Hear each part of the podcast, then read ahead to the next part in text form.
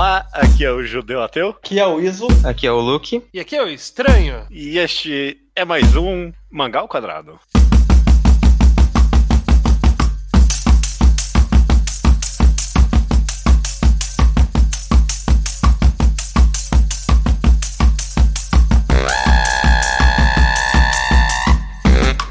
Maravilha, todo mundo, tudo bem com vocês?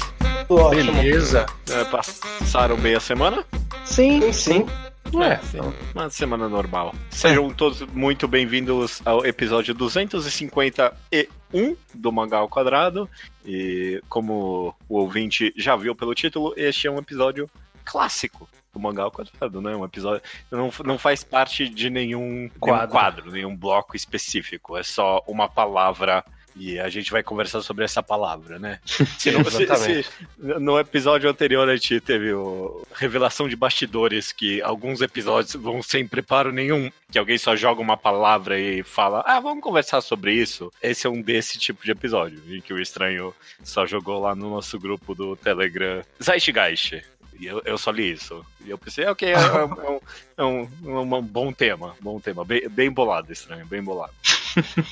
Muito bem elaborado. Muito bem Sim. elaborado. A gente, todo mundo leu essa palavra e veio aqui pra conversar sobre justamente isso, o Zeitgeist. Apesar de ser, tô brincando aqui que foi bem jogado, só jogado ali qualquer coisa, eu acho incrivelmente relevante pro mangá ao quadrado e pra análise de mangá em geral, porque primeiro porque é é uma palavra que assim que você jogou ela, eu reparei que, ah, nossa, de, de uns tempos pra cá eu tenho usado ela cada vez mais. Sim. É, entrou, entrou no vocabulário do podcast há uns, sei lá, 20, 30 programas no máximo, sabe? Aham. É bem recente, a gente não usava essa palavra e de repente passou a usar com muita frequência. Eu, eu sou podre, eu uso essa palavra do dia que eu aprendi ela em diante. Eu adorei essa palavra. É, se, se não o Zeitgeist, é, sei lá, no mínimo consciente ou inconsciente coletivo, usa os dois, é, como se não tivesse diferença, e meio, sei lá, meio Vocês viram que a mesmo. palavra Zeitgeist tá no Zeitgeist do podcast agora? Hum, Exatamente. Muito Exato. bem colocado. Esse é Corretíssimo. meta. É. A gente vai conversar então sobre Zeitgeist, qual o uso dele na nossa análise. E mais do que isso, né? Tipo, qual é o Zeitgeist, né? Das pessoas que leem mangás. Tem diferença isso? Como é que a gente se relaciona com esse conceito no geral? Alguém, por acaso, ó, mangá ao quadrado true agora, a raiz. Alguém, por acaso, tem uma definição Wikipédia do que é Zeitgeist? Ou do dicionário, alguma coisa assim? Sim.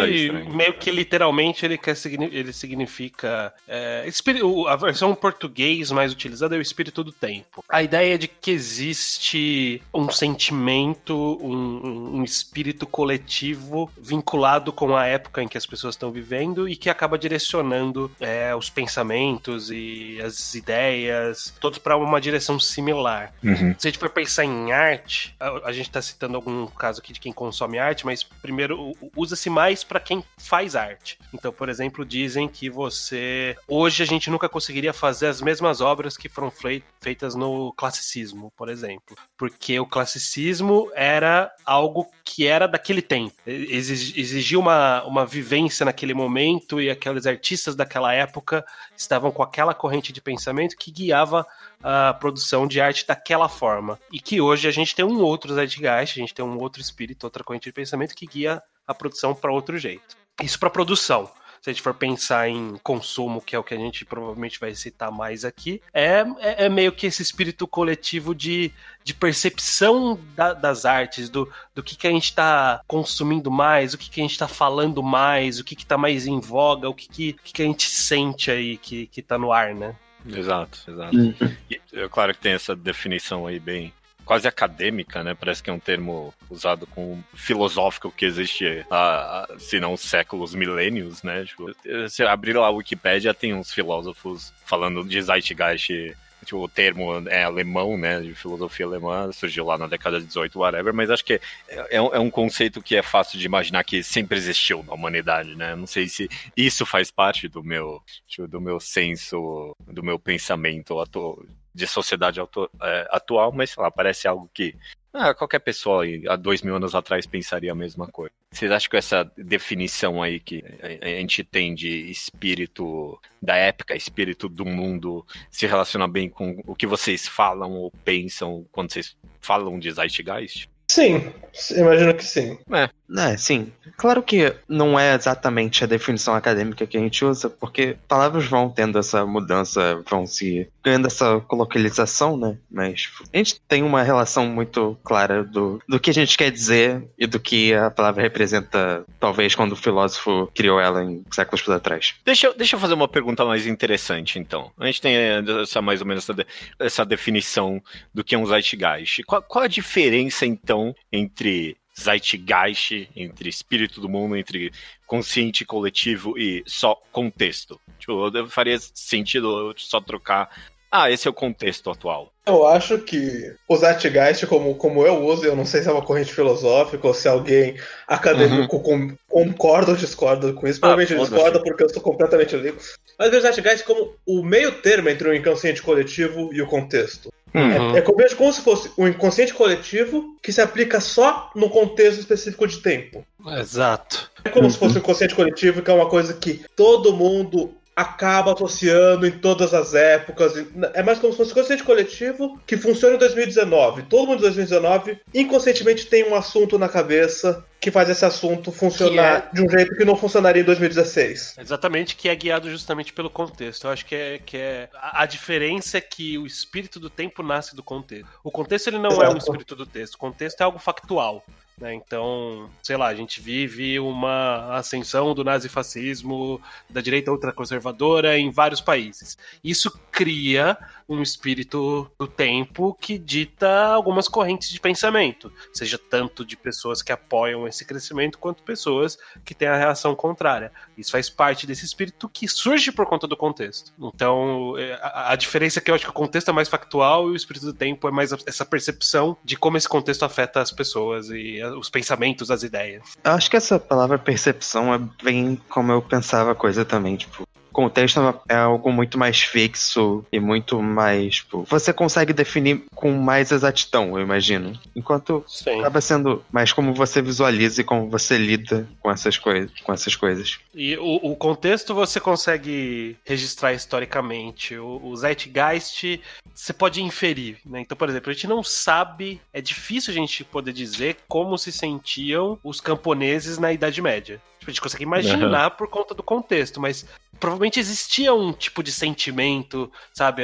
Sei lá, uma coisa de revolta, uma coisa de conformismo, algo que a gente não tem como saber porque a gente não vive aquele contexto. né? É, é, é, bom ponto aí. É, é, Essa sua comparação aí me deu bastante mais sentido para a palavra. A ideia de que, ah, eu sei como os camponeses mais ou menos viviam há cinco séculos atrás, mas é, é, é completamente impossível imaginar como é que eles pensavam, né? Mesmo tendo, sei lá, textos ou alguma coisa assim, o que, que a A- pessoa a pensava in- dia a dia, assim, da vida dela. né? É, a gente pode inferir justamente por obras, por tipos de obras que surgiram. Então, por exemplo, naquela época que surgiram todos os, os contos, os livros e contos de. Surgiu Drácula, surgiu Lobisomem, surgiu Frankenstein da Mary Shelley. Foi um contexto muito específico que fez surgir isso, sabe? Uhum. Foi, foi, uma- foi uma- um, um contexto que é documentado. Agora, qual é o sentimento que saiu desse contexto? A gente pode inferir baseado no que foi feito. E mais que isso, a popularidade dessas obras, que justamente as que são de séculos atrás, é mais fácil ver o que foi realmente explodiu, porque é relevante até hoje, nunca não foi, que a gente pensa. Se essa obra dialogou com tanta gente de uma vez só, é porque ela provavelmente dialogava mais do que só o texto literal. O Drácula, por Uhum. exemplo. Então, vira um- uma perspectiva de como entender por que Drácula foi um sucesso do caralho. E até hoje a gente estuda o impacto que Drácula teve na literatura. Porque na época, alguma coisa num nobre que arranca o sangue das pessoas dialogava com as pessoas. Aham. Foi o primeiro vampiro, mas foi o primeiro a ser grande. Exatamente. E se a É, gente é- quiser trazer para um contexto mais próximo da nossa realidade hoje, no- o- um dos Zeitgeists, Zeitgeists que existem hoje, mais é, nos animes e nas light novels, mas também nos mangás, é toda essa onda de Isekai, por exemplo. Sim. Por que que, por que que existe atualmente essa sensação de que tem muito e por que que tá fazendo muito sucesso? A gente pode inferir vários estudos sociais a partir disso. Seja É. fuga da realidade, etc. Essa coisa que todo mundo que fala de Sekai fala disso. É, porque Isekai, enquanto fórmula narrativa, tipo, conceito de ser transportado para todo mundo, sempre existiu. Sempre vai existir, sempre. Uhum. Desde, mas Chico de osso. a gente só se refere como Isekai dentro do mundo. Do... Até sempre existiu até dentro de mangá e dentro de anime. Mas, tipo, só começou a ser referido assim recentemente. Então, tem uma questão que é mais da Zeitgeist específico atual, que é além do. só do gênero.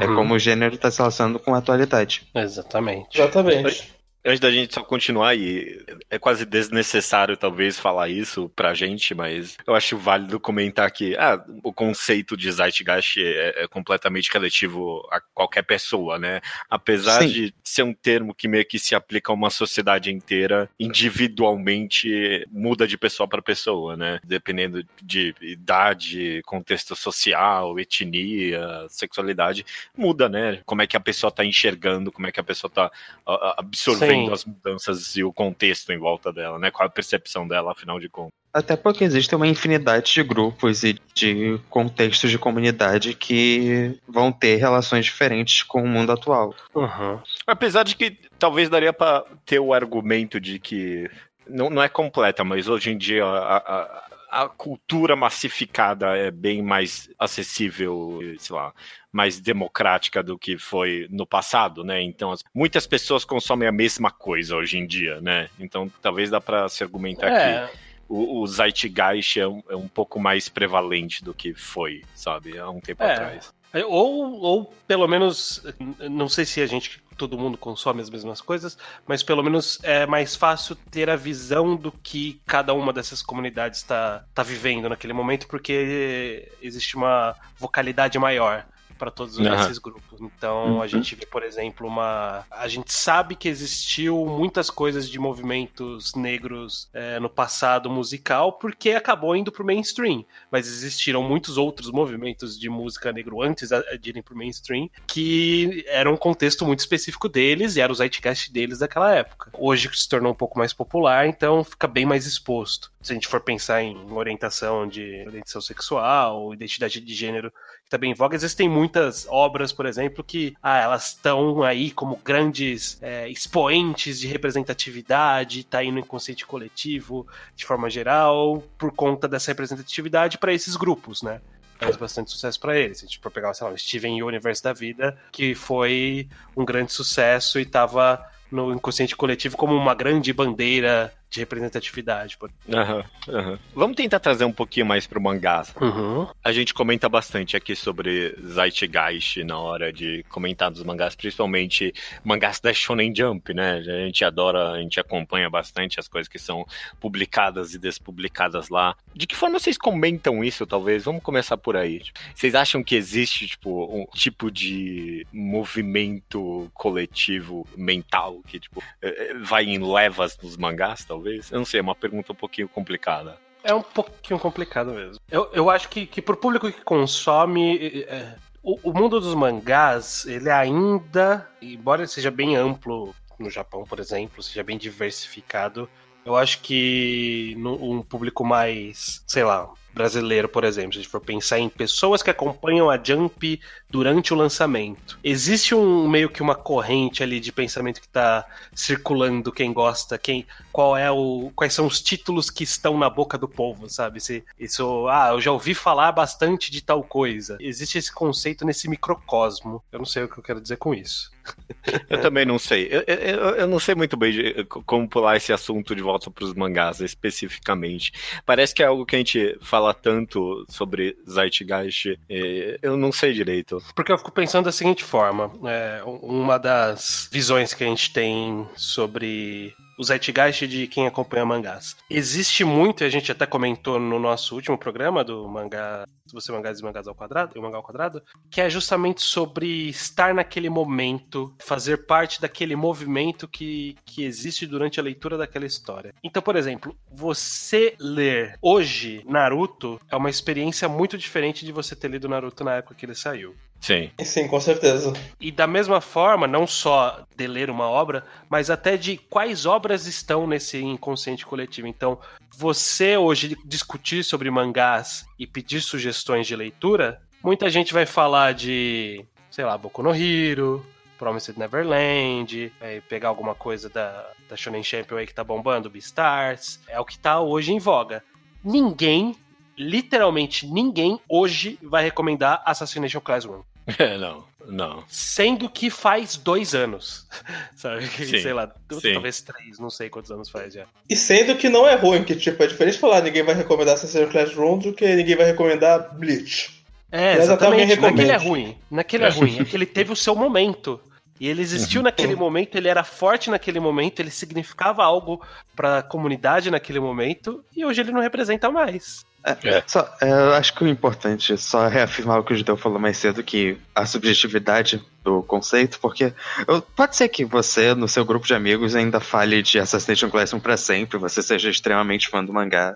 Você pode existir, isso, isso deve acontecer. A gente fala de mangás que só o ao quadrado vai falar constantemente, tá no, no- não saiu do nosso Zeitgeist, por exemplo. É uma- Tipo um Necromancer. conceito mais geral. Sim, mas Tipo, só... sei lá, Chitano Joey, que a gente fez o podcast há relativo pouco tempo e que fez parte de um momento nosso ali, né, da existência do podcast. Aquilo era o assunto daquele momento. A gente tinha exemplos pra usar em conversas casuais que remetiam ao que a gente estava lendo naquele momento. Então, Ansatsu pode ser alguma coisa que, em algum determinado contexto, vão estar falando sobre ainda. E, enfim, essa. Mas no geral, né, tipo, parece que realmente tem essa. Tipo, o Zeitgeist meio que se aplicando nesse sentido de levas de leitores, né, pro, pro, Uhum. pros mangás, né? Tipo, parece que é um Zeitgeist muito mais rápido, por assim dizer. Não sei se é porque mangá no geral tem um público mais jovem e as pessoas acabam mandando, mandando mais rápido. Mas realmente parece. Parece que tem essa impressão que no momento que uma obra acaba, ela não é mais comentada constantemente e por isso meio que ela desaparece, tipo, da memória. Sim. Tipo, não só da memória, mas sei lá, né? Tipo, justamente do Zeitgeist, né? Tipo, do- Uhum. de qual é o feeling do momento dos mangás. Eu acho que o público é muito relacionado com a ideia de, tipo, de comentar o que ele tá lendo e ouvindo. A coisa de impublicação é muito relevante pra forma que a pessoa consome. Tipo, esperar o próximo capítulo e tá comentando o que tá em voga naquele momento. Então, tipo, o que acontece em mangás, eu acho que pode ser muito traçado pro, pra discussão que eu vejo em animes.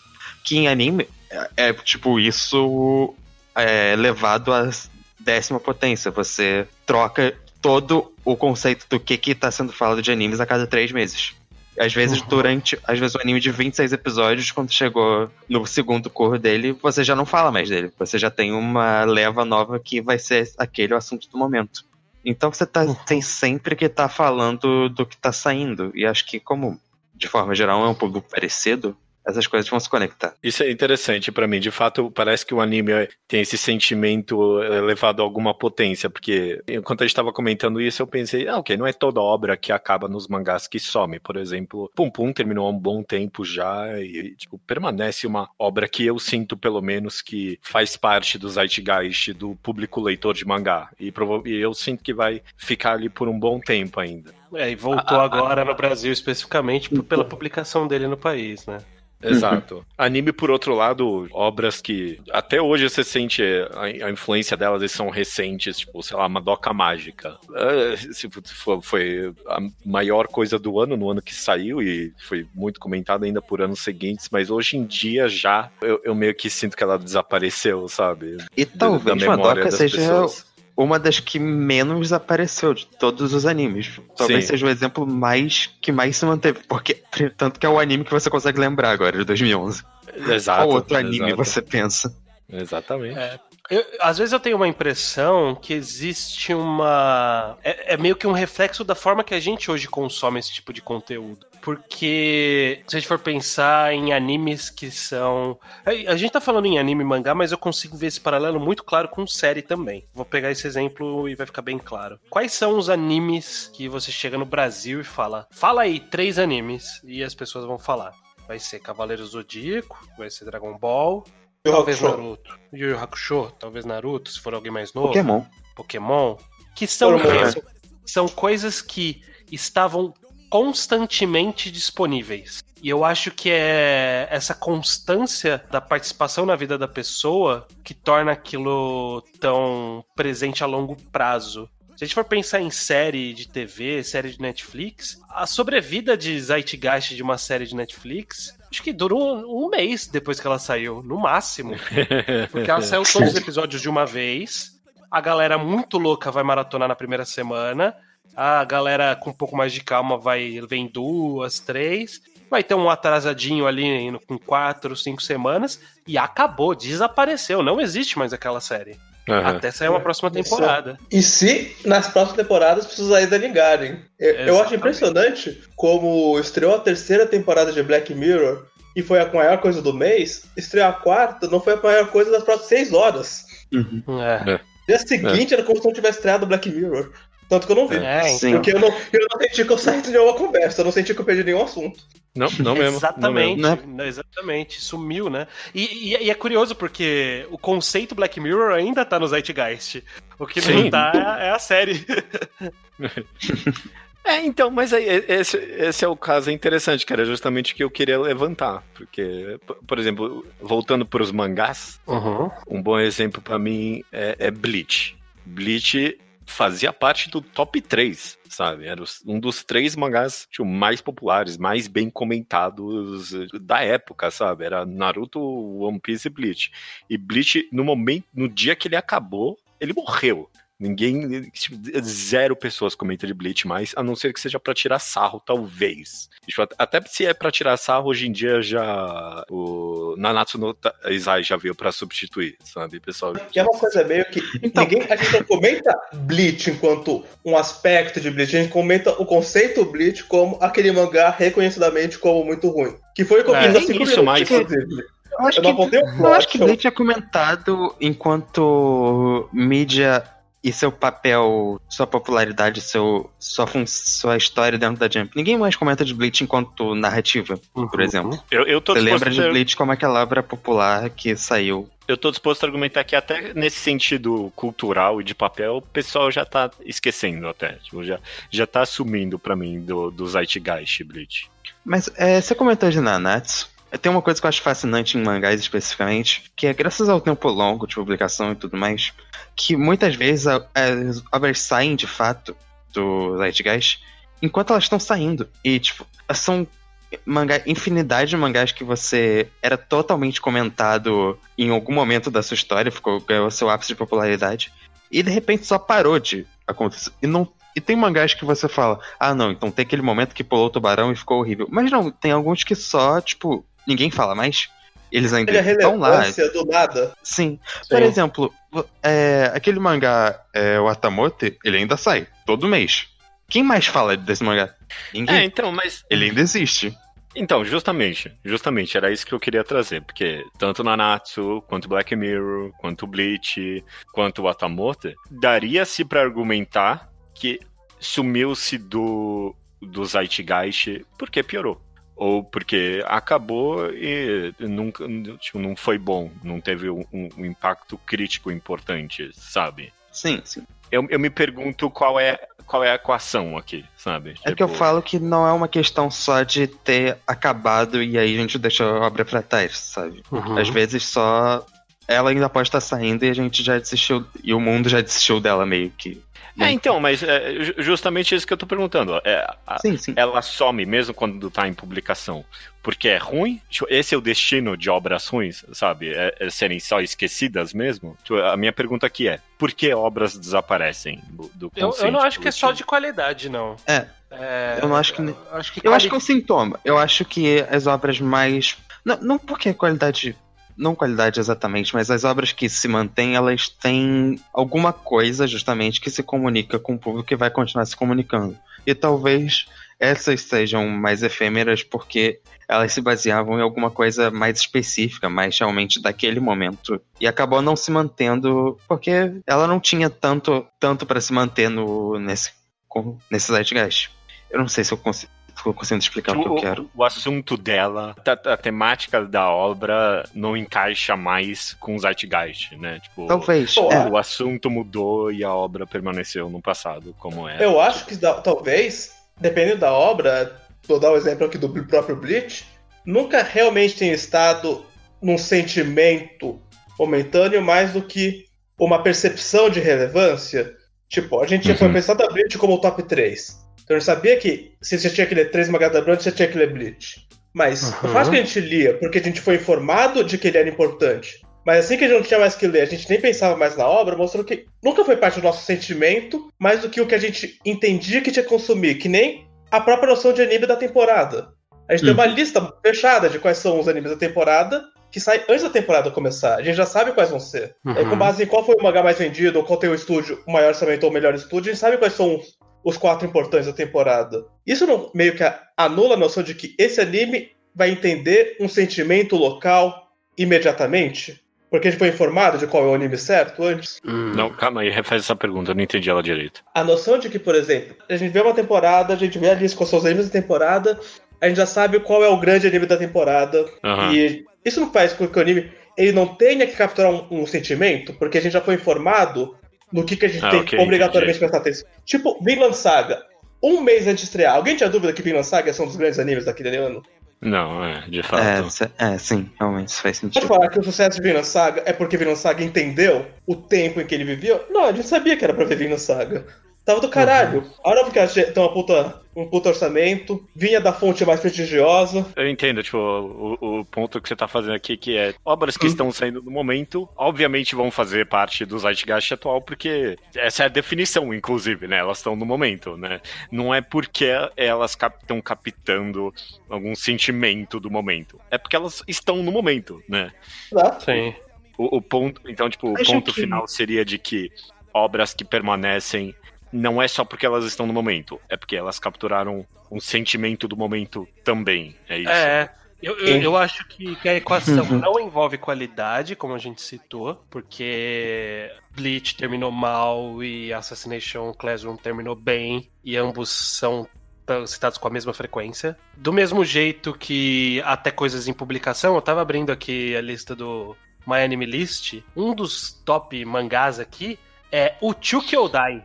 O Chukyodai, quando ele saiu o anime, explodiu, que era daqueles irmãos astronautas Uhum. explodiu. E agora o mangá tá em publicação. Ninguém fala um puto de Chukyodai. Eu nem lembrava que Não. existia, até eu olhar aqui agora. Né, Sim. é. Então, não é estar em publicação no momento, não é qualidade e, e não é necessariamente sucesso, né? Porque pode ter feito sucesso e não ter qualidade. A gente sabe que existe.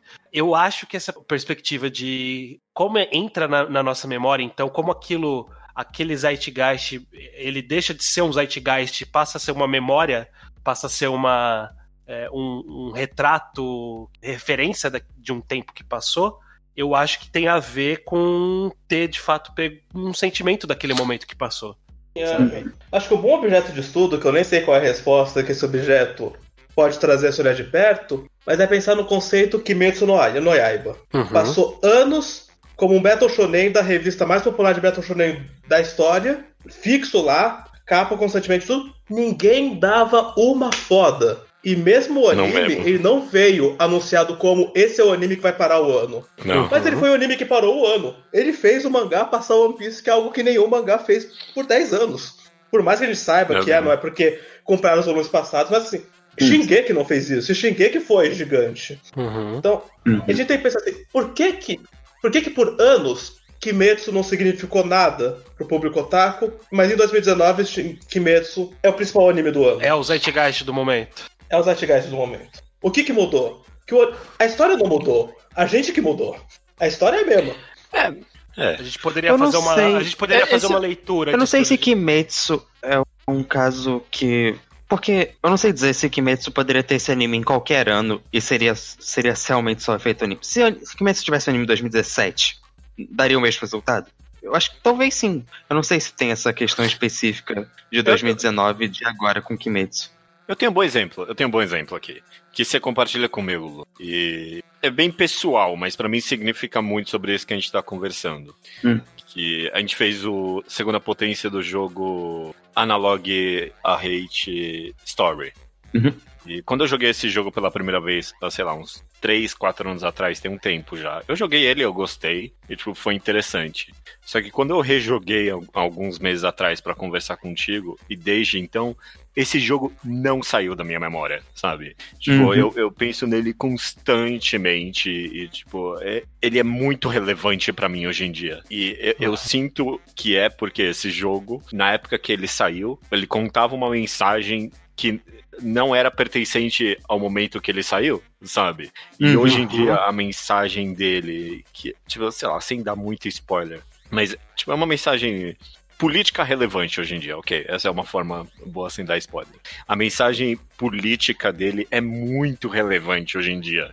E aí eu joguei ele eh, para conversar com você e, tipo, uau, eu pensei, caraca, esse jogo captou perfeitamente o pensamento coletivo hoje em dia, tipo, uhum. do momento. E ele foi feito, sei lá, seis anos atrás o jogo foi feito. É, sim, não, Talvez. definitivamente. E, e, aí é, é onde a gente pode descolar, por exemplo, essa questão de, de pegar o espírito do tempo e de fazer sucesso necessariamente, porque hoje ele não faz sucesso e não é popular no nível de estar sendo comentado com frequência. É, uhum. Talvez precise surgir alguma coisa que faça esse jogo aparecer de volta na mente das pessoas. E isso pode ser que resgate ele e faça ele de fato fixar num, numa memória coletiva de coisas relevantes pro seu tempo se a gente caminhar de volta para Kimetsu no Yaiba, talvez a gente possa fazer um estudo de que, ah, ok, ele veio numa época que a gente tá carente de animações boas, ele veio suprir um nicho que tá fraco nos últimos tempos, que é de shonen de porrada. Não, uhum. não, a gente não tem um grande shonen de porrada há um tempo já.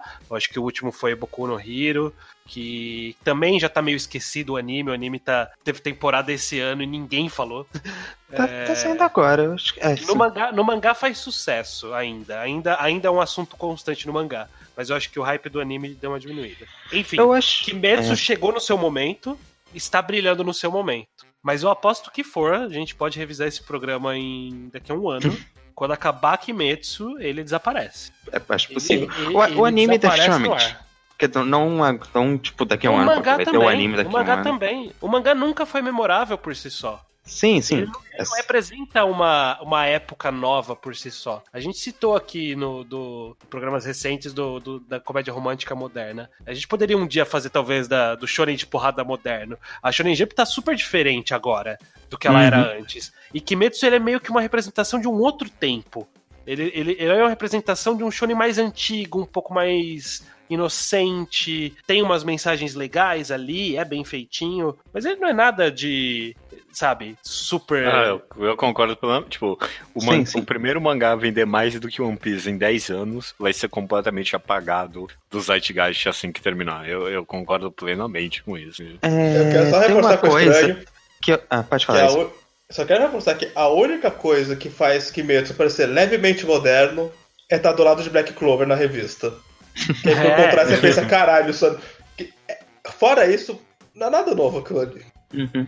É. Acho que é muito relevante isso. E o que o Iso tava falando mais cedo, que Villain Saga foi, tipo, feito já para ser popular enquanto anime, que é essa questão que obras em publicação podem sumir porque é muito esse conceito de substituição, sabe? O Stan uhum. falou, ah, então a gente precisa de um Battle Shonen novo, então Boku no Hero já tá um pouco apagado em anime, então surgiu o Kimetsu agora. E quando o Kimetsu acabar, vai surgir outra coisa. E, tipo, as pessoas vão atrás dessa coisa nova porque ela é a coisa nova e não exatamente por alguma questão mais profunda. Então, isso não é justamente, isso não precisa que a obra desapareça ou acabe. Só precisa surgir algo novo para suprir essa necessidade de consumo daquele nicho específico. Sim, é, sem dúvida. É. Inclusive, acho que é por isso que Sekai funciona. É tão, tipo, e é tão genérico e ainda continua existindo. Porque você sempre pode ter um novo. Se a pessoa gosta é. do gênero, tanto faz qual ela tá vendo. Ela, ela vê um, pula pro próximo e vai ter essa fonte ininterrupta por enquanto. Muito substituível. Então, posso fazer uma, aproveitar e fazer uma pergunta aqui? Hum. Falando do mangá que, não sei os leitores, mas no meu círculo social de mangá, é o que todo mundo descobriu esse ano. E, e, obviamente, uma coisa que todo mundo, caralho, eu não achei que isso ia ser bom, e isso aqui agora dialoga muito comigo, que é Beastars. Vocês acham que Beastars desaparece no capítulo que acabar? Ou que é um mangá que vai continuar sendo comentado? Hum, E eu acho que eu acho que aí a comparação do porquê. Eu acho que dura. Eu acho que Sim. dura. E aí eu acho que a comparação do porquê Kimetsu não dura e Beastars dura talvez seja a resposta que a gente tá buscando. Eu, eu, eu acho que. Eu acho Fala. que depende, na verdade. Porque era justamente isso que eu queria comentar. Se a gente tá fazendo meio que. Ah, quais são os. Porque no final dos contos, né? Não tem um motivo único de por que uma obra Uhum. desaparece do Zeitgeist, né? São vários elementos. Eu acho que qualidade é um delas, tempo, o relevância temporal, várias coisas. Competitividade. competitividade. E uma coisa que você tocou aí, Lu, que pra mim foi substituição. Eu, eu consigo ver já agora Bestars criando uma tendência, sabe? E se assim que Bestars terminar, vier mais um mangá de animais antropomorfizados, só que é um pouquinho melhor, ou um pouquinho mais, um pouquinho mais interessante do que Bestars, o que, verdade seja dita, vai ser provavelmente bem difícil, porque Bestars é muito bom mesmo, mas eu consigo ver Bestars ao pouco desaparecendo, sabe? Principalmente se ele criar uma, sei lá, uma tendência talvez até grande demais e meio que desapareça até no meio da tendência que ele criou do, do pensamento coletivo. Tipo, lá, acho- foi o primeiro mangá a, a- a dar um grande empurrão pra tendência de Isekai. Não, sei não, é, foi o Sword Art Online, provavelmente, né? Não foi no Japão, foi pra gente. Ah, ok. É. Enfim, Zero, não foi? O... Zero foi bem depois. É, mas foi, é justamente, foi, foi, foi o grande nome, mas foi veio depois que não é tecnicamente Zekai, mas você sabe que entra É, na mesma o mesmo estilo narrativo. Mangá ruim. Mas eu acho que a coisa de Beastars é que ele é meio que. Ele não é o primeiro manga furry da história, mas tipo, ele é o primeiro dessa, desse contexto atual que pode estar vindo a surgir. Então, esses geralmente tendem a ser lembrados, sabe? Tipo, as primeiras coisas que É, são ok. realmente influentes. Sei lá, as pessoas ainda falam de Evangelion de Sim. alguma forma. Sim. Sim, É. sim. Ainda certeza. falando de Shingeki de alguma forma, sendo que existiu já um substituto temático que é Promised Neverland. É, foi, foi, pro- foi o mesmo público que foi atingido. A Shingeki tá vindo e só tem, sei lá, o Izo e mais duas pessoas lendo. Mas tem ainda tá vivo gente. na memória das pessoas. Sim.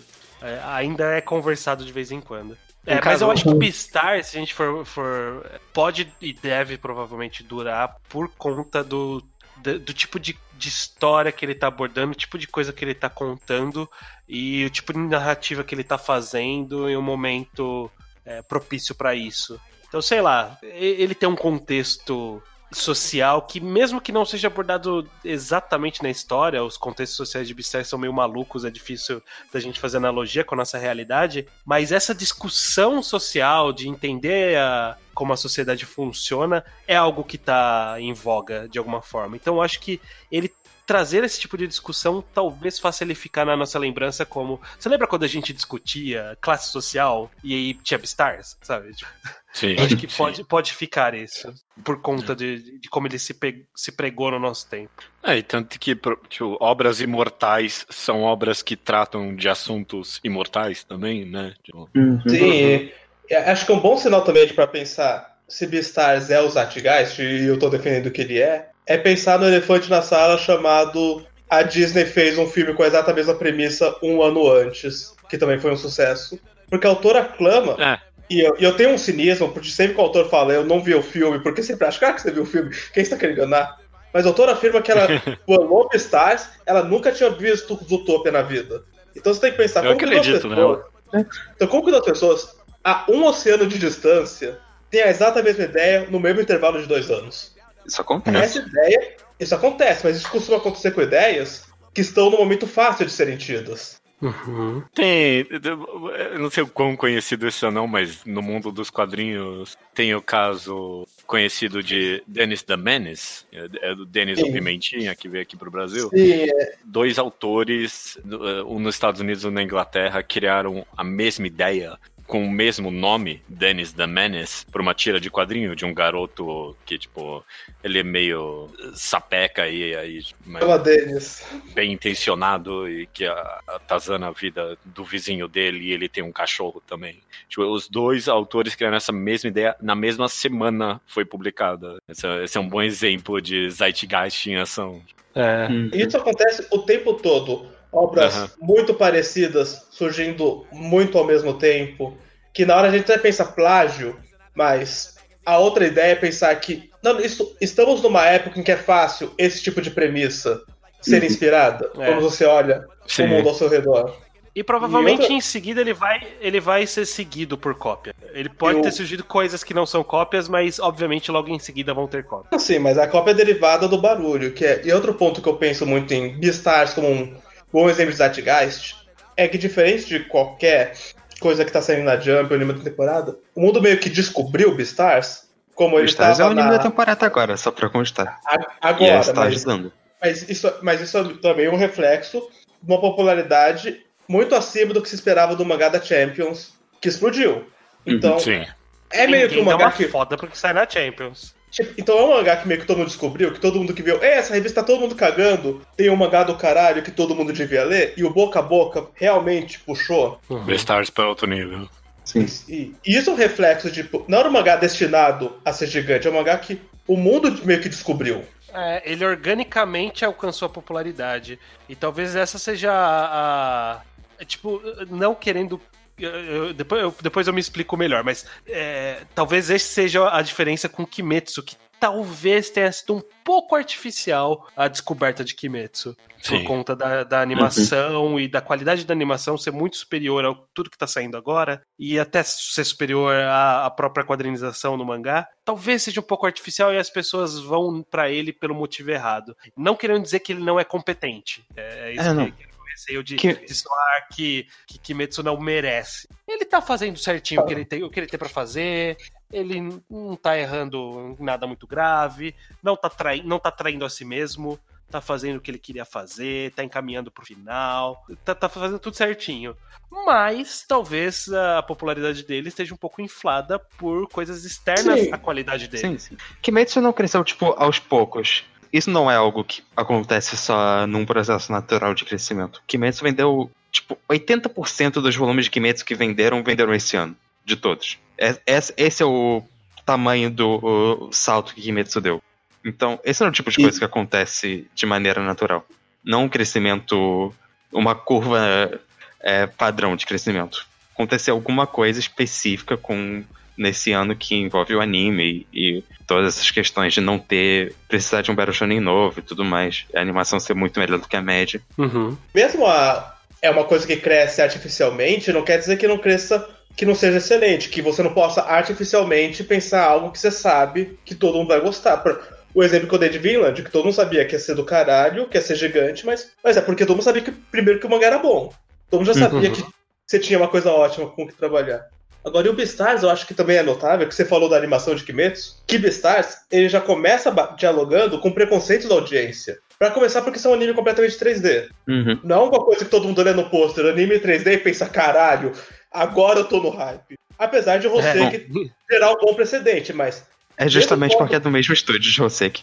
Mesmo pós-precedente de Hoseki, ainda não é uma palavra que desce bem com todo mundo, que ninguém pensa, caralho, vou ter que ver um anime mesmo sendo 3D. E o segundo uhum. é a uhum. questão furry, que, que ninguém do fandom não menciona a palavra furry. que do dia pra noite a internet inteira tentou fazer as pazes, ou usar ironicamente essa palavra para poder entender por que, que eles estão vendo Beastars. Aliás, é, é, eu não tinha pensado nisso. Eu acho que a gente tá pensando ao contrário. Eu acho que furry é um conceito que tá mais no Zeitgeist e isso pode ter levado a Beastars. Olha só, eu, eu não duvidaria. É, um, Sinais do tempo. Se o filme Cats não prova que Furry está no Zeitgeist, nada prova. Porque alguém autorizou aquele filme.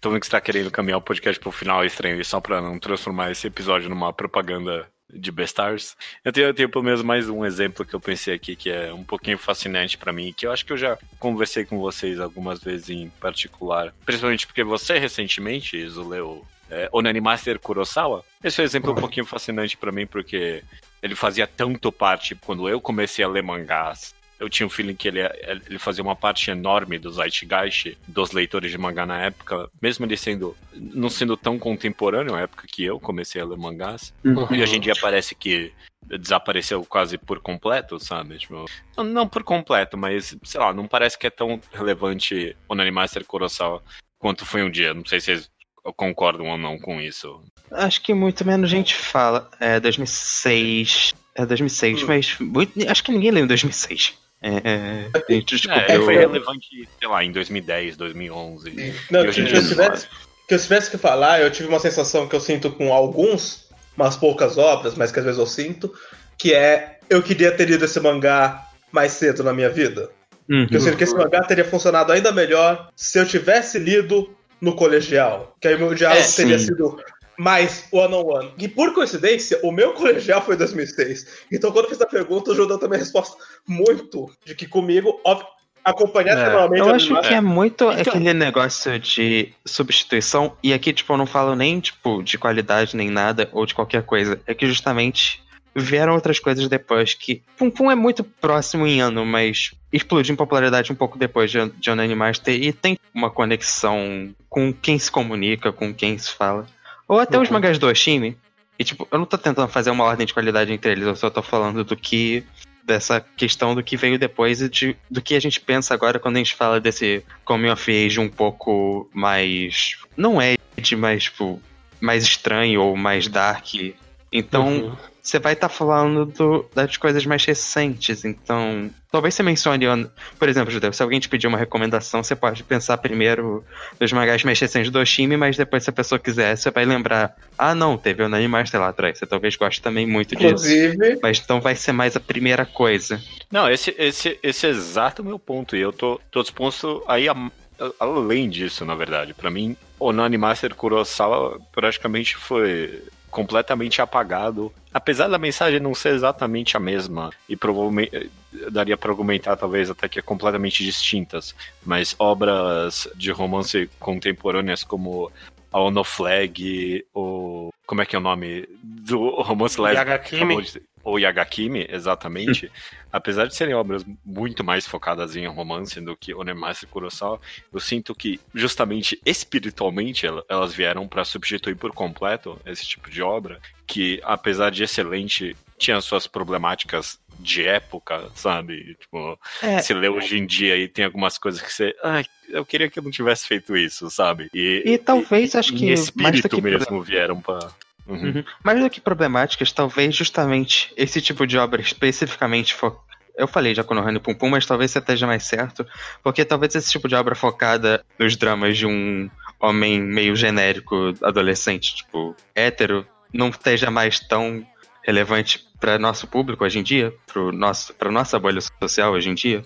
E você precisa de perspectivas diferentes. Uhum. É, talvez, talvez. É, talvez seja algo mais pessoal também, né? A minha perspectiva. Não, não mas é, é uma bolha não, maior. Tipo, mas, tipo, exatamente que não serve tão mais, tipo, essa necessidade justamente do que a gente fala de diversidade. Perspectivas que sim. a gente não tem tanto assim. Uhum. É. É, e tipo, é, tem razão, né? Não, não é só pra que não é hétero, né? Tipo, o sentimento de perspectiva diferente é um, tipo, um sentimento talvez um pouco mais generalizado mesmo. E por uhum. isso, talvez o Nanny Master ficou um pouquinho no passado. Mas é um caso bem, bem interessante. O, o Judeu fala isso, mas a, o bastidor aqui é que em 2019 ele no bar recomendou o Animaster Kurosawa casualmente pros outros. Até agora pra você. Tá, tá, na lista do que o Judeu você, oh, recomendo o mangá aí, o judeu joga o Animaster. Não, eu ah, acho que todo você. mundo aqui tem um mangá que ninguém mais fala que recomenda sem parar Sim. pra todo mundo. Eu é. recomendei pra vocês porque eu não acreditei que você não tinha lido. Porque, é na época que estourou, eu não tava lendo né? muito mangá. Justamente. É, bom, é verdade. Mas será Eu li com Pum, eu meio que maratonei o último, e eu peguei, sei lá, os dois últimos só pra pegar o final mesmo. Uhum. Ok, vai, vamos para terminar esse podcast, então, aqui, é, um mangá que vocês acham que. Vamos fazer isso difícil, então. O mangá que vocês acham que daqui a, daqui a 10 anos ainda vai estar tá no consciente coletivo. Não vale o tá One Piece. publicação agora. Eu ia falar One. Isso justamente porque nem ia ter acabado. Que tá em É, publicação ok. agora, é isso? Que tá em publicação agora. É. Não, É. quer saber? Não, não. É, ok, vai, que tá em publicação agora. Porque é, esses é o que a gente não tem certeza se durou. Os que Sim. terminaram, a gente pode até Sim. inclusive fazer a dobradinha e falar dos que a gente achou que ia, que ia ficar na memória e desapareceu como Lágrimas na Chuva. A gente também pode Ok, falar ok. de mangás que a gente, só a gente ainda lembra deles. Ok, vai. Então, Ok, ca- cada um. Vai ser difícil isso aqui, mas vamos lá, vai. Cada um dá dois exemplos, então. Um mangá que vocês acham que, ain- que vai estar no consciente no, no Zeitgeist daqui a 10 anos, e um que vocês Uhum. acharam que ia estar hoje em dia e só sumiu feito lágrimas na chuva, exatamente. Eu tenho já o meu aqui. Pode falar, estranho. O que eu acho que vai durar e porque ainda tá ganhando gás. Com certeza vai ganhar muito gás quando fizer o anime inevitavelmente. É Spy vs Family. Eu consigo Ah, uau! ver, eu consigo Nossa. ver é, essa história sendo, tipo, essa representação desses personagens, essa caracterização desses personagens com a criancinha. Eu, eu- consigo ver, ver tendo gás pro futuro, principalmente quando fizer um anime. Talvez uma pegada meio One Punch Man. Não sei se vai ser um Zedcast muito durável, porque o One Punch Man tá durando tanto também. Sim. É, mas eu acho que é possível. Eu acho que é possível fazer essa aposta. E um que eu acho que talvez fosse ficar mais na memória e desapareceu muito rapidamente foi. Deixa eu pensar aqui. Eu não tenho esse debate pronto. Vai pro, vai pro próximo aí, eu penso nele. Eu... É, ok, eu falo. Eu, eu pensei em um, mas depois eu percebi que eu acho que esse mangá pode estar em publicação daqui a 10 anos. Eu acho que Yotsuba To vai ser sempre o símbolo do tipo de mangá que ele é. Quando você fala desse slice of life calminho, tipo, de uma criança e toda essa questão mais yashikei, eu acho que Yotsuba To vai ser sempre uma recomendação definitiva. É. Mas, mas como eu acho que vai estar também. durando, Aham. é, eu vou falar que eu acho que DDD vai. É que DDD não é tão popular. Eu acho que não vai subir em popularidade, mas vai manter ela. Vai ser um cult que vai ser muito relevante até depois que acabar. Vão sempre mencionar Pum, pum, pum. na lista de mangás shifter que a pessoa precisa ler. Que nem Pum Pum. Eu acho que DDD vai ser tipo um. Ok, ok. E, A e outra um- ainda não tem também, então é só pra. Eu, eu Ok, tenho a outra agora aqui. Diz aí, estranho. É um que ele até durou bastante, mas hoje desapareceu da memória, que é o mangá. Gon. Gon. Ah, ok. Nossa, Do- Gon- do dinossaurinho. É, Gon, verdade. ele, é tipo, a- o conceito do dinossaurinho, as páginas é, bem desenhadas e tal, durou bastante, mas de repente, zoom, sumiu. Eu Ele- achava que ele ia ser sempre um símbolozinho, meio que nem Yotsuba, assim, sabe? Tipo, um símbolozinho que poderia ressurgir sempre, sabe? Alguém fazer montagem, colocar ele em foto de animal, esse tipo de. E- e- Esse é um daqueles que, inclusive, toda vez que eu lembro que, eu- que ele existe, eu, eu tenho o mesmo tenho o mesmo feeling da primeira vez que eu li ele, que é, ah, nossa, esse mangá. E aí eu lembro das páginas e eu penso, ah, não, esse mangá era bom. Ele era bom mesmo. O, o meu, o meu exemplo do segundo eu já entreguei aqui, porque eu achei que a gente ia, a gente tava no mesmo Zeitgeist, mas a gente não tava, que era queijo. Queijo eu achei que ia durar um Oh. pouquinho mais no- na memória coletiva das pessoas como algo absurdo, sabe? É, O anime, o anime fez Matou. desaparecer Nossa, rápido. É, o anime matou. é. E- O mangá, ele teve uma brochada muito grande. De recepção mesmo. Também, também. O meu caso de anime que eu acho que daqui a 10 anos vai continuar sendo comentado, que é também um hot take, porque eu sei que eu ouvi duas vaias de volta, e números do público também. Shingeki, eu não tenho a menor dúvida. Eu acho que vai. Eu, eu super acho que vai. de fato. 2030, o, o, o É, paralelo que do streamer, seja lá o que for no streamer em 2030, for falar o que foi o anime em 2010, até a capa vai ser Shingeki. Ninguém vai pensar em outro anime pra definir o que foi ser otaku nos anos 2010. Canta essa bola, não tenho a menor dúvida. Ok, beleza. Ok. Ok. Nossa, eu acho que nem acabou, mas eu, eu, eu o Stein me lembrou, e eu, vai ter que ser isso mesmo, mas eu achei que o One Punch Man ia durar mais. Eu realmente, eu pensava que ia ser mais relevante do que é. Hoje em dia, ainda existe, mas tipo, é, É, tão mas ele menos. se, se- se esgotou em si. Eu ponho a culpa nele mesmo. Eu, É, foi eu também, mesmo. eu- esgotou em si mesmo. o limite da própria premissa. mas eu achava que o One Punch Man ia demorar mais. ainda tá no barco porque achou novas coisas no mangá pra apreciar. Tipo, a piada inicial já rendeu. Uhum. É. Talvez seja óbvio, mas eu acho que Villain Saga vai, tipo, entrar no patamar ali de mangás imortais, tipo Slam Dunk, Certamente, certamente. Full Metal. A mensagem dele, no final das contas, é tão. É, tipo, é uma mensagem imortal, sabe? Tipo, eu não vejo ele desaparecendo por um bom tempo, não. Um, um que eu não achei que ia desaparecer tão rápido, e eu tô falando isso muito literalmente, é Shokugeki no Soma, no sentido de que já desapareceu e acabou outro dia. É, não, esse Eu zero. achei que a gente ia falar sobre Shokugeki pelo menos até dezembro. não, não. Nada. Beleza, acho que a gente citou todos os nossos exemplos aqui. Todo, cada um Uhum. citou o seu. Isso aí. Pra mim, tipo, um dos ápices é, era o Zeitgeist completo. E, e hoje em dia parece que ninguém comenta mais é, 20th Century Boys. Tipo, Ah, que eu comecei mangá, tipo, todo mundo Sim, falava desse Ah, mangá. Monster também. Eu acho que Urasawa de forma. Mas eu acho que Urasawa ele fica, fala na, ele fica na memória de forma geral. Geral. É, É, ok. Não se fala muito dos- do- das histórias específicas, mas ele é sempre bem lembrado. É, então. O autor, né? Talvez, acho que porque o Tensei Boy já era velho, um pouco velho, quando a gente começou a ler mangá. Então talvez quando alguém estiver conversando, ainda seja uma recomendação, tipo, ah, então, você quer começar a ler um mangá seinen? Então lê Tensei Boys ou Monster. Eu acho que eu ainda recomendaria, eu lembraria disso na hora de sugerir pra uma pessoa. Eu, eu tenho um caos sobre 20th Century Boys no Twitter, que ontem eu recebi um like de um cara com o avatar do símbolo do amigo. Eu pensei, olha, o estranho me deu um like. Aí eu vi, o cara não é o estranho. Eu fiquei muito surpreso. Por que alguém que não é o estranho tem esse tipo de avatar em 2019? E aí eu fiquei surpreso com a minha reação, porque primeiro eu achei bizarro esse avatar ainda ser uma coisa. Depois eu pensei, mas, mas o mangá é bom, por que, que eu tô achando estranho um fã do mangá? Mas é que sumiu. É, que eu sou o único, né? Que eu sou o único que lembra dele. Sim, sim. Não, justamente, é, no, no- no- quando eu comecei a. Que tem gente na minha cabeça é um mangá de quando eu comecei a baixar mangá, no sentido de como. conceito de entrar no site de um Scanlator e baixar um zip de volumes Sim. fez sentido pra mim. Foi a época que eu comecei a ler Boys, que foi a época que eu li Death Note, Battle Royale, coisas que não são da Jump. É Note é da Jump. Vocês entenderam? Sim, sim. Vocês não estavam num site com Project no nome. Era no Silence. Na Science. Era exatamente na Science.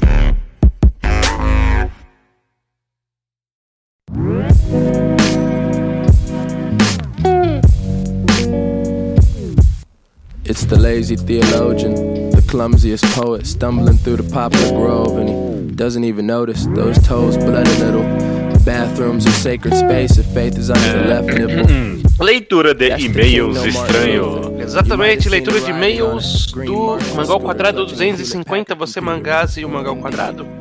Alguns comentários do anterior também. Os e-mails chegam aqui, chegam no contato arroba alquadra.do e também comentários no blog alquadra.do. É, lembrando que Reenquadrado, o último, está para terminar essa sequência, não o Reenquadrado quadro, não é só dessa leva atual, que é o de Banana Fish. Foi, um, foi uma excelente jornada. Eu tô muito curioso para opiniões de vocês desses próximos volumes aí finais. Sim, quem, quem não leu e acompanhou, perdeu uma, uma boa jornada.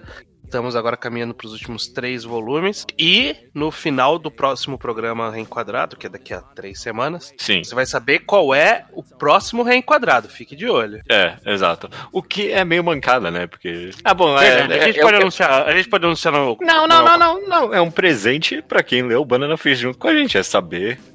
Ou sei lá, quem quer- quiser ficar pulando o podcast, mas ninguém faz isso. Beleza, assim tá bom mesmo. E também o segundo quadro recorrente aqui que a gente tem é o quadrinho ao quadrado. E o mangá que a gente vai comentar, que é o próximo programa do podcast, inclusive, é Aos Cuidados de Rafaela, de Marcelo Saravá e Marco Oliveira. Beleza? Beleza. Vamos então pro Slowpoke Report, que é comentários não relevantes ao último programa, no geral. É, começando com os Lu- Lucas Matza, 18 anos, estudante de animação, quer saber qual a chance de um mangá enquadrado de Bestars é, quando o mangá acabar. É, quando o mangá É, acabar, o quando o mangá certeza. acabar é meio. É, ele é tá longe, com Tirando certeza. no escuro. É, é, é. Não, quando acabar vai ter com certeza. A dúvida é se. Eu não sei. Eu pensei que a gente poderia fazer. Não dá pra fazer, tipo, um arco de Bestars muito porque bem. não faz porque... um sentido um arco. Eu tava pensando Não. nisso. Não, não tem. Tipo, o arco do assassinato. Não dá, porque no arco do assassinato tem 12 arcos no meio dele. Tem um momento assim, tipo, separador do mangá, mas até ele fica tanta coisa em aberta, é muito bizarro. Eh, Beastars é um. É. Tipo, ele tem uma sequência tão única, eu não consigo imaginar. Quando terminar É. a gente fala dele. Pode ser É que demore mais intercalado. 30 anos. É. É, mas está no radar. O Lucas D'Angelo, ele disse que entrou há pouco tempo no mundo dos mangás, após conhecer o nosso podcast, e o primeiro mangá que ele leu foi Solanin, que ele achou fantástico. Gostaria de saber quais outros mangás recomendaríamos que sejam semelhantes a Solanin, e qual o melhor site para organizar suas leituras. É, para essa É. segunda pergunta é, é o Manga Updates, hoje. É, É a sua, É. a sua melhor escolha. sem dúvida, mangá updates. E mangás parecidos com Solanin estranho. Faz tempo que eu acho que não respondo essa pergunta, na verdade. O que, que você diz? Cara, Pum Pum Pum, Pum. é um caminho. Ok. Existe isso. Uh, Onanimas. Eh, Talvez que a gente falou nesse podcast. Ah, sim. Hoje em dia, a Onoflag recomendaria com certeza pra quem é fã de É. Solanin. Então, co- como ele não conhece, Onani Master Kurosawa é o nome do mangá, tá? O É. Onani Master Kurosawa, Onoflag e Pum Pum. Eu acho que são três boas recomendações pra quem gostou de Solanin. Eu acho que vai combinar com, com, com algumas das sensações que você sentiu lendo Solanin. Rodolfo, 20 anos de Sergipe, leu The Music of Mary e Villain Saga e diversas outras coisas antes de nos conhecer, como Pum Pum, a Konohana e a Onoflag. Ele gostaria de recomendar o autor Minoru Furuya, que fez Cigareta, é, Remi... Cigatera. Cigatera. Cigatera. Nossa, Cigarreta. eu sempre li Não, na minha cabeça, assim, esse nome nesse mangá, sabe? Tipo, É, é a primeira vez que eu tô pronunciando ele. Tem razão, é Siga, Sigatera, Rimizu e Wanito Kagegizo. Wanito É. Eu, eu nunca ouvi falar nenhum desses outros mangás desse cara. Ele não é muito celebrado, né? Esses outros mangás. Mas Ciguatera, eu lembro que, no, no assunto desse podcast, teve numa época eu sendo o Zeitgeist do Seinen. Né? Sim, tipo, sim. quando alguém falava Seinen, aí tinha lá no meio. Nunca era o primeiro, mas lá no meio tinha um Ciguatera. Eu, eu tenho a impressão que o Minoru Furuya foi, tipo, ele fez mais parte tipo, de um autor, um nome cultuado entre Seinen. Era, era pelo menos um autor que sempre pipocava quando eu procurava psicológicos no Manga Updates. Então, eu tô abrindo aqui a página dele. Remiso eu tenho nos meus é, planejados pra ler. Tem um outro aqui dele chamado Rimenaro. Tipo, ele, ele tem coisas aqui que tipo, eu sempre, de alguma forma, me encontrava com ele ali, mas nunca li nada dele. É. fi- Fica no ar. Eu, eu- eu- eu- ainda tá na minha wishlist Ciguatera. Ainda depois de tantos anos, ainda tá lá. ah, quem sabe um dia. A Júlia Uhum. Stiano, Stiliano Estiliano, Ela- que excelente É. sobrenome. ficou surpresa da gente conhecer e ler Nagatoro. É. Diz que é a maior guilty pleasure dela e que reparou que tem várias mulheres que gostam também, justamente por quererem ver o senpai da história sofrendo.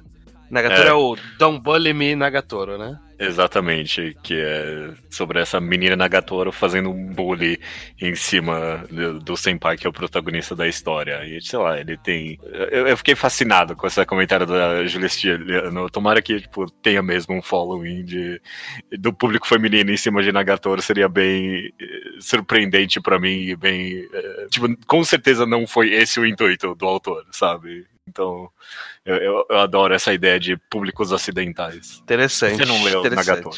Não, não. Li. e nem deve ler, não, não, é, não é nada excepcional, não. Quem sabe um dia, né? É, Lucas Lana quer saber o seguinte, ó. Achamos necessário separar a obra do autor, no sentido de, por exemplo, o autor de Rurouni Kenshin é pedófilo. É errado eu gostar e consumir da obra. Nossa, essa... Lucas, você tem exatamente esse podcast já pronto já. Eu acho que é o Intenção Autoral 2. Foi exatamente nessa época que a gente fez esse podcast. Exatamente. A gente fez por causa disso, né? Que tava tanto em voga a pedofilia do autor de Rurouni Kenshin. Que, Então que a tá gente né? achou digno comentar exatamente sobre isso, sobre se pessoas horríveis podem fazer boas obras e como a gente deve lidar com isso. Então procure Intenção Autoral 2. Esse é o seu podcast. Exatamente.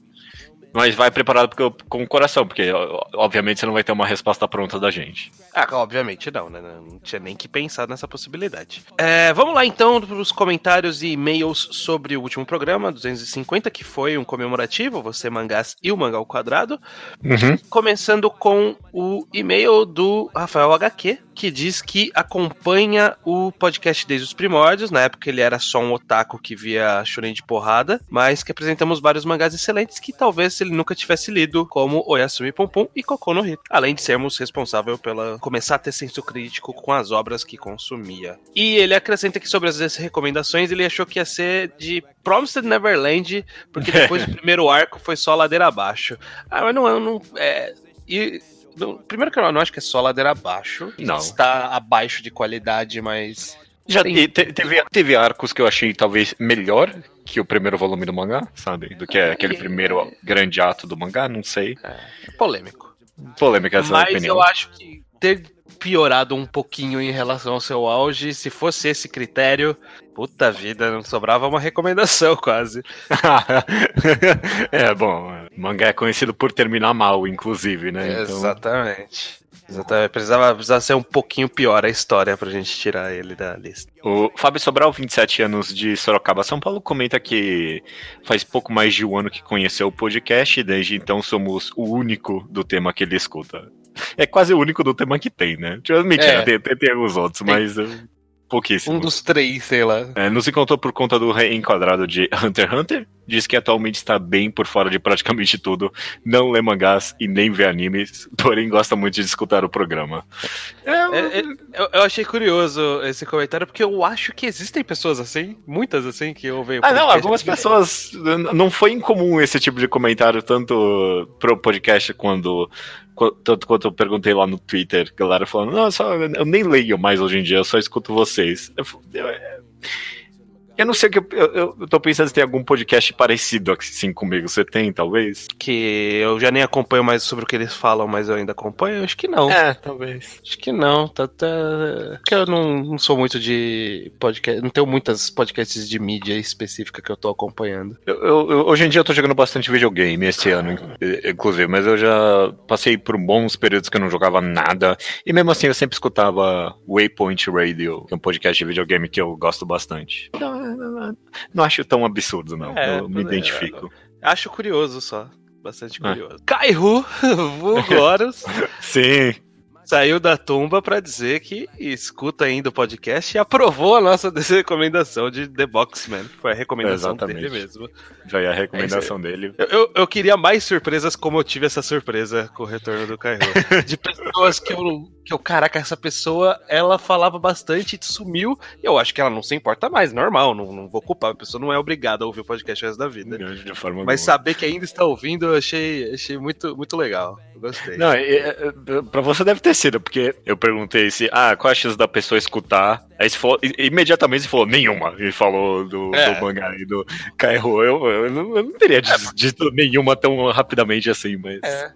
É porque na minha mente existem, existiram as fases de ouvintes de podcast, porque as Uhum. pessoas mandavam e-mail e comentários, e aí elas param. E aí na minha mente é porque elas pararam de ouvir, mas é possível que elas só pararam de comentar. É, é, é a vida. Elvis Kleber escuta o mangá ao quadrado e basicamente só vê mangá por causa das recomendações nossas. Ele comenta que a maior de- decepção eh, com a existência do podcast é a inexistência de Jojo. Queria qualquer coisa que fosse sobre. Ele lista um monte de quadros que a gente faz, tipo, pra gente poder enfiar Jojo ali no meio e, tipo. Briga comigo. Eu vou, vou- vou- vou Ah. me colocar aqui na reta. Eu, Existe- eu, eu sou impeditivo. Existe um podcast de, de Jojo no Tocast há muito tempo atrás. É, é né, verdade. Que a gente fazia aberturas vergonhosas. que, que foi sobre as três primeiras partes, que foi a parte que importava. E era o que eu tinha lido na época, e eu só vinha ler uma parte a mais muito tempo depois. Eu, eu não vou ler Jojo. O fato de eu não ler do Jojo já faz parte demais, inclusive, da minha personalidade pra eu desistir agora, então. é, Não, mas isso não, po- não pode, não pode se prender a isso. Tem que, tem que permitir. Tem que, é, é um, é um bom twist, é uma boa história esse twist. Tipo, alguém vai chegar depois de um tempo sem ouvir podcast e vai ter esse plot twist que você virou um super fã de Jojo, sabe? A pessoa Ok, é o seguinte, ó. skip. É, Se eu não tiver lido Jojo até o episódio 500, eu vou ler Jojo, ok? Tá. Ok, Boa promessa. O Maurício Prieto, ele escuta a gente desde 2017. Aham. Diz que a experiência de ouvir o podcast é como um quebra-cabeças que foi se montando. Acabei gostando mais de ouvir vocês do que de ler mangás. É. Cara, 2017 ele já chegou com aproximadamente, sei lá, sete anos de podcast. É um absurdo é isso. bastante, É muito. é Não, muito sete anos do, do, do Tocast, sei lá, né? No, É, o quadrado foi um pouco depois. Mesmo que for só seis, cinco anos de podcast, é- a gente faz esse negócio há muito tempo. É. Ele como é que foi, tipo, a experiência dele de ah, achar que a gente tem uma opinião boa e depois achar que é merda e depois voltar a achar que é boa e, e meio que tipo, mudando a opinião dele e mo- montando o que ele acha da nossa. É, Achei exatamente o que, eu, o que eu acho quando eu ouço podcast antigo, meu. É, eu tipo, ouço ah, o que que assim, tá sei lá, o que, que eu tô falando. Aí depois eu ouço meu podcast depois de seis meses e falo, não, tava certo naquela época. É, é, Jandaia diz, é, diz ter se identificado um pouco com a minha irmã. Porque apesar de muitas vezes ter a análise completa na cabeça, acaba sendo. acaba dizendo só gostei, não gostei. Porque sim. Quando perguntado sobre, né? Lembrando que minha irmã eu, eu- foi mencionada no podcast como tipo alguém que não Um exemplo que não, não, gosto de comentar. Não dá um feedback muito grande quando eu comento minhas obras Uhum. com ela. O, o, Um Toys também disse que tem o mesmo receio de comentar muito e acaba parecendo arrogante demais. Em- é, Hum. Pior que depois que eles comentaram isso, eu pensei, ah, será que eu, eu fico pa- parecendo arrogante quando eu, eu discurso demais sobre a- algum aspecto? Mas eu não sei. eu- eu- a maioria das pessoas que eu converso com hoje em dia, na verdade, acabam devolvendo algum nível de feedback bom pra mim. sabe? É, é, eu acho que é ir testando as águas. Há pouco Uhum. tempo no meu trabalho, eu fui almoçar com um pessoal que eu nunca tinha almoçado, ali do projeto do lado. E aí começaram a falar sobre filme de herói, essas coisas, e falaram da DC e falaram que todos eram uma merda. Eu falei, ai que beleza. Agora eu posso. eu vou entrar aqui, né? Vou entrar na, na crítica do, do- do- da DC. Aí um cara falou assim: Mas teve aquele filme do Watchman que é muito bom, nossa, bom demais. Eu, ah, não, calma, peraí. Não, não. Eu tenho, eu tenho que, eu tenho que avaliar como eu vou entrar nessas águas aqui. Aí, aí nessa, Não pulei nesse barco ainda. Tô, tô avaliando que barco eu vou pular. Eu, eu acho o filme de Watchmen bem ruim. Mas eu teria entrado nessa conversa concordando com o cara de Watchmen, tipo... Porque, Ah. tipo, eu- se eu chegar falando, ah, não, o quadrinho, tipo, é, é muito ruim comparado com o quadrinho, aí sim eu ia parecer meio arrogante, eu acho. É. Mas eu acho que existe um, um precedente aí de. Porque eu gostava do filme antes de eu ler o quadrinho de verdade. Tipo, Aham. eu tinha lido uma vez super adolescente, vi o filme, achei massa, e aí depois eu fui ler o quadrinho e conhecer mais sobre o conceito e vi que tava tudo errado o filme. Então acho que dá pra com esse papo de. Ah, eu gostava também, mas aí eu li o quadrinho e tal, acho que. que tinha Ah, ok, é, é, poderia, pô, uma boa entrada mesmo. Mas faltou, faltou a brecha pra eu fazer isso e um pouco de coragem também. Finalizando aqui o e-mail do Bruno Moura. Bruno Moura diz o seguinte: No programa passado vocês perguntaram sobre a nossa experiência com o Mongol Quadrado, poderia e não poderia deixar passar essa oportunidade. Uma coisa que vocês comentaram é que não fariam o Mangá ao Quadrado se alguém fizesse algo similar.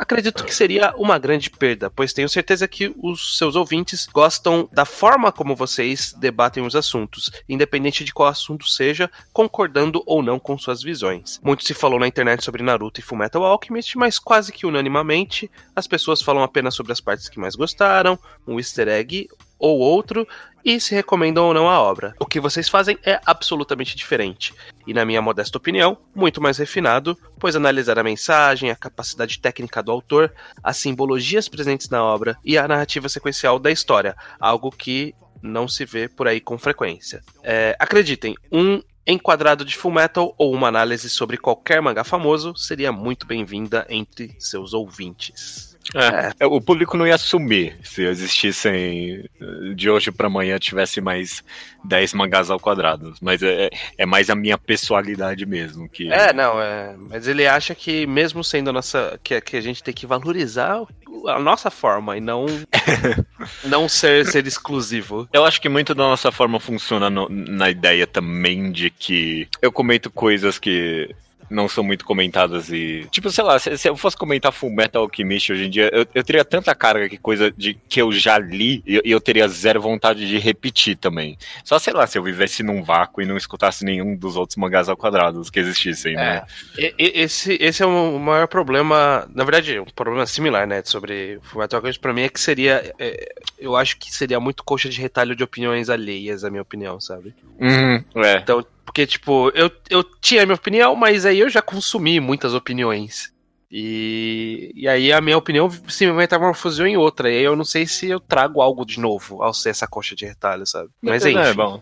Não, é, é, foi algo que foi comentado em outros lugares também, essa ideia de, ah, não, não da gente parar se existissem outros. Acho que eu, eu, eu, reforço o que eu disse no podcast, que, tipo, se existissem outros, eu, eu ia cavar mais fundo nos mangás, sabe? eu, ia, eu ia comentar aquilo que não é comentado mesmo. É isso que eu ia fazer. Tipo, eu, eu sempre vou querer ser o hipster, eu acho. Tipo, essa, essa é a verdade. Essa é a verdade. Eu quero. Eu quero ser o hipster. Ou você decidiria que não seria nos mangás que você seria hipster.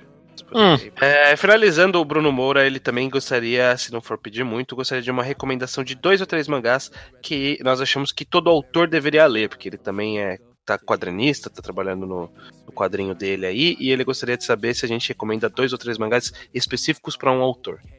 Uau! Que todo autor deveria ler. Hum. É, pega de surpresa. Eu acho que depende do tipo de história que você tá fazendo.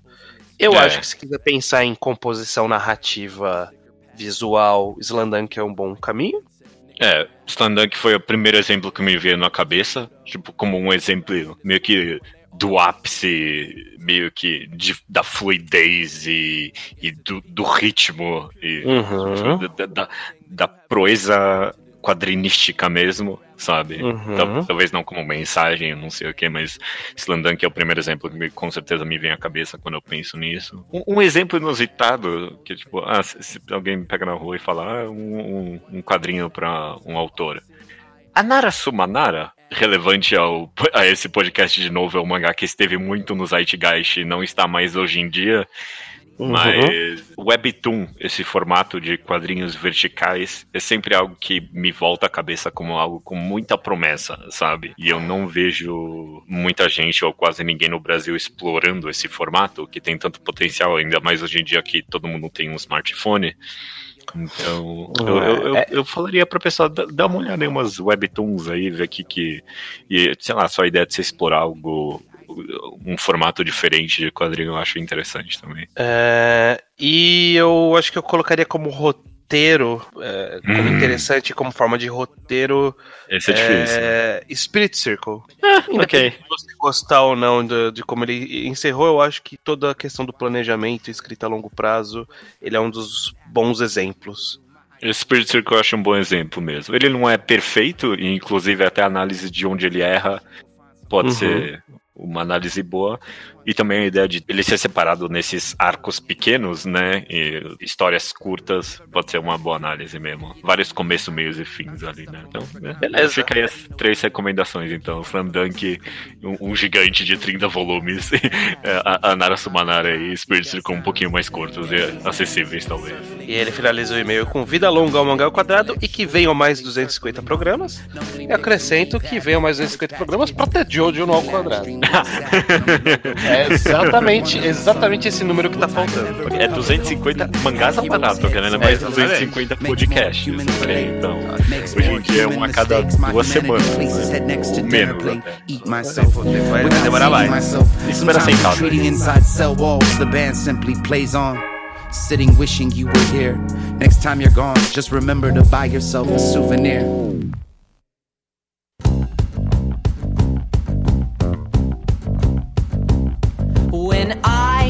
Was just a lad that went on a hunting trip with Alberto and our dad. We had an accident, he shot.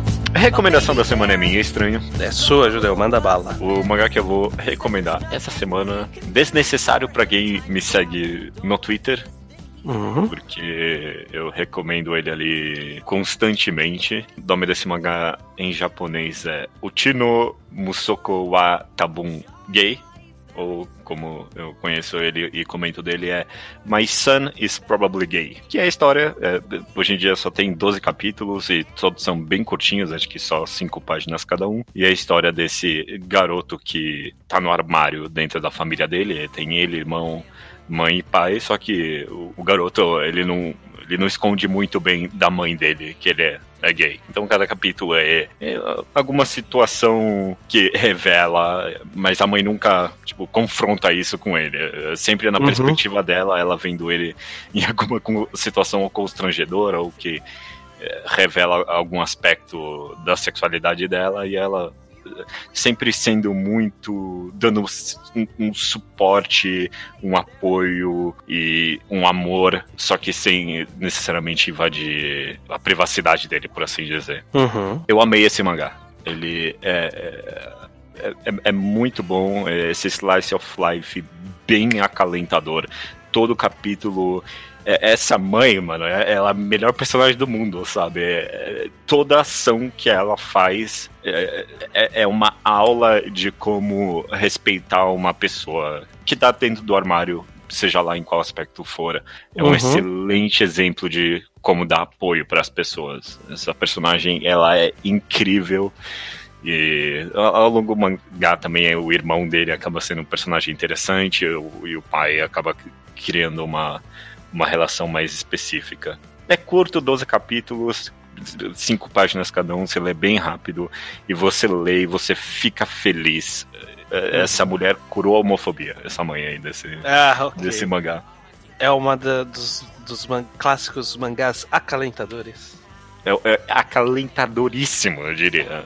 My son is probably gay. É, é curioso, eu tava lendo algum dos comentários que tem no site ali que eu leio e um comentário falando que, ah, esse garoto ele é meio exagerado, esse mangá parece muito não realista, toda coisa que ele faz parece que ele tá entrando em pânico. É, Eu, eu fiquei, nossa, não, tipo, quando você tá no armário, mesmo numa família que é- tem alguém que dá suporte como o da mãe, Tipo, você vive em constante medo de tudo, sabe? Que algum Uhum. aspecto, alguma coisa você falou errado, ou de alguma atitude sua que é- pode ser meio estranha. É, eu- é absurdamente realista a retratação de alguém no armário, mesmo dentro de uma família que tem alguém que dá o suporte. Eu achei muito fiel. As pessoas, tanto que todo mundo ali nos comentários estava metendo pau na pessoa que ela não sabia do que ela estava falando. Eu fiquei muito satisfeito. Não é, é. Meu filho provavelmente é gay. Esse, que eu- esse é o título em português que eu vou dar pra ele. Beleza, é isso. É, esse, essa, essa é a recomendação. Beleza, então. É, só resta dizer então, até semana que vem. Até semana que vem.